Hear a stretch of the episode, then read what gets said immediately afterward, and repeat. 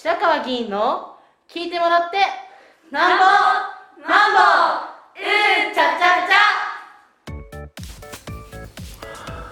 ゃ。え皆さんこんにちは。あ今日は9月の越谷定例市議会のことを中心にお話をいたします、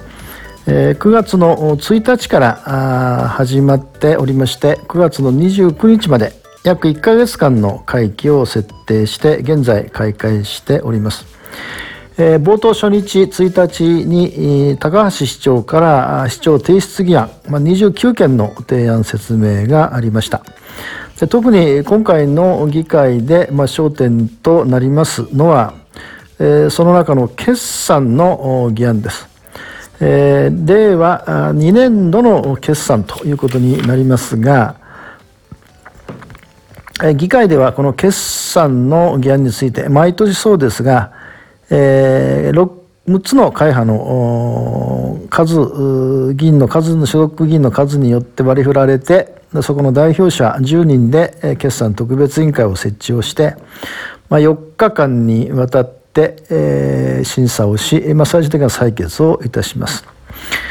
そこでその決算の、まあ、簡単な概要をお話をいたしますがその決算議案は大きく4つの会計区分から構成されています。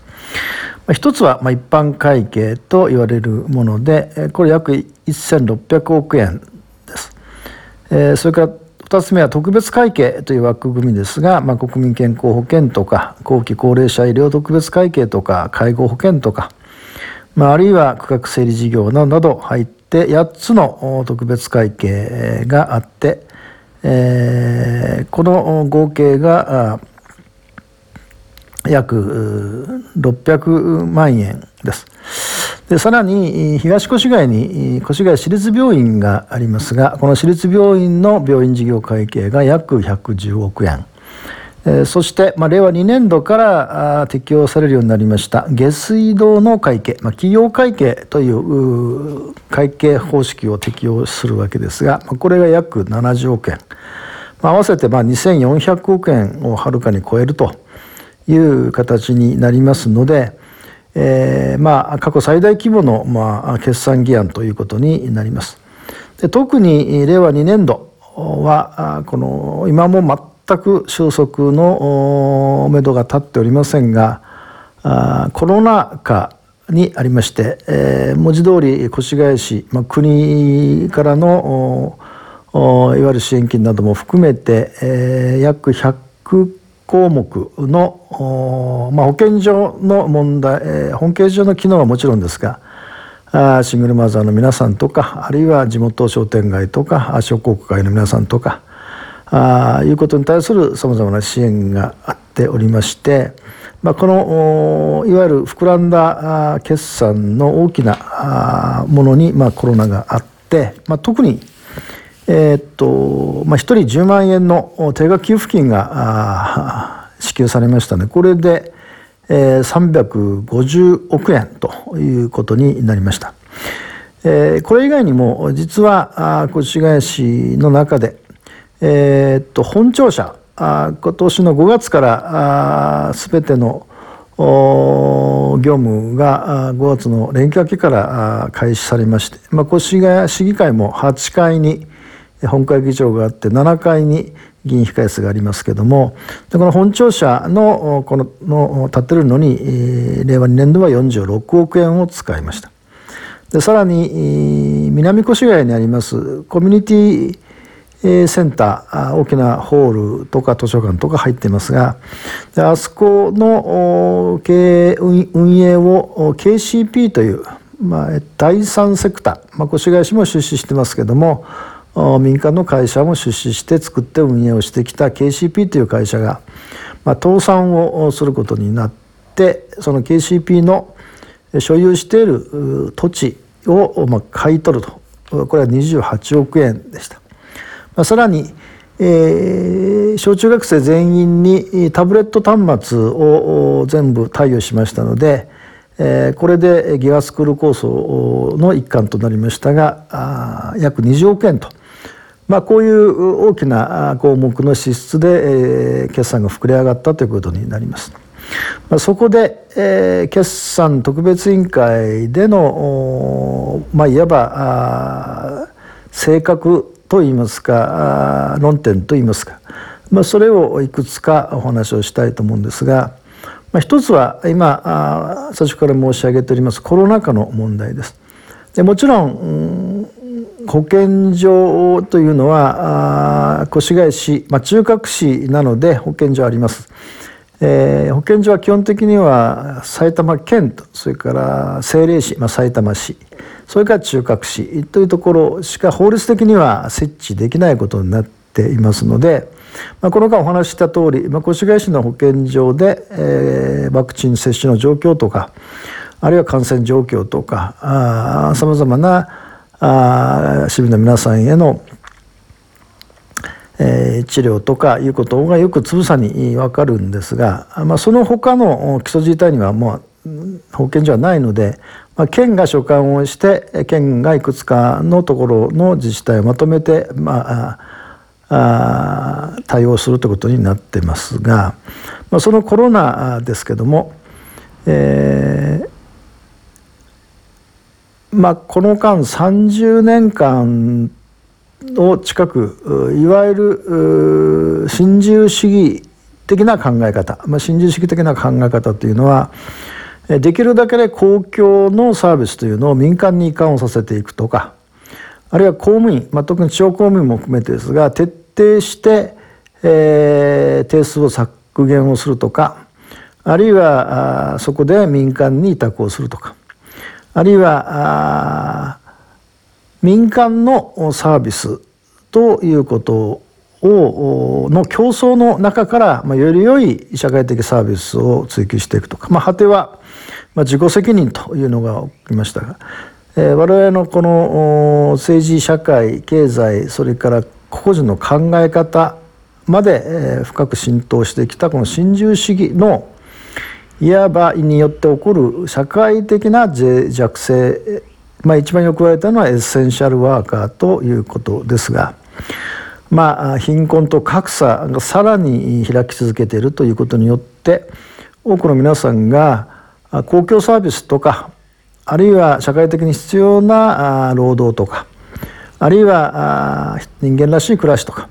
いうことを見直さざるを得ないことになった。でそのことが実はこれまでずっと一貫して、えー、社会の持続可能性ということが、えー、既存されてきてそして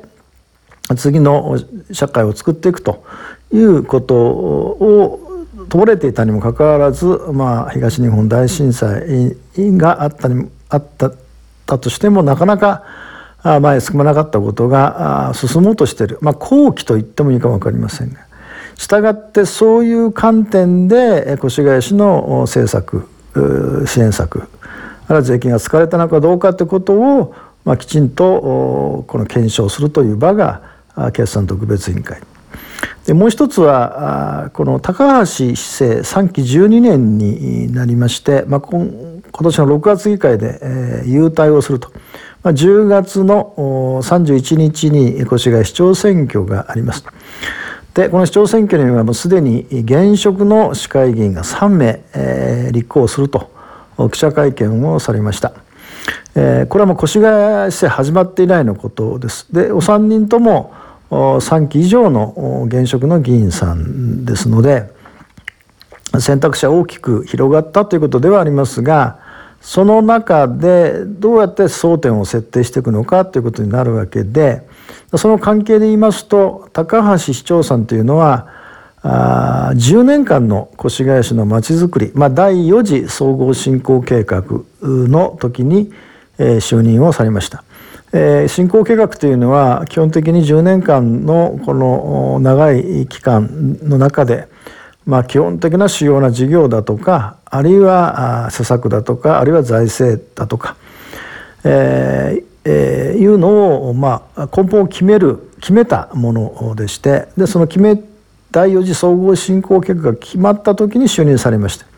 でそれからつまり10年間その決まったことを実現をしていく実行の責任者最高責任者だったわけです。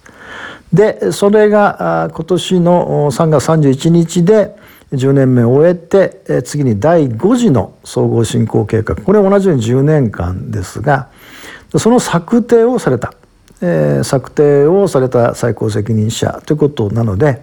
まあここれまでの10年間それからこれからの10年間、まあ、20年間の基本的なまちづくりの指針を作ったという意味でさらに言えば先ほどのコロナ禍ということは、まあ、当初想定されていませんでしたからそのコロナということの受け止め方はどうするかつまり3期12年の高橋姓をどのように評価するかということが市長選挙の大きな判断材料になるわけで、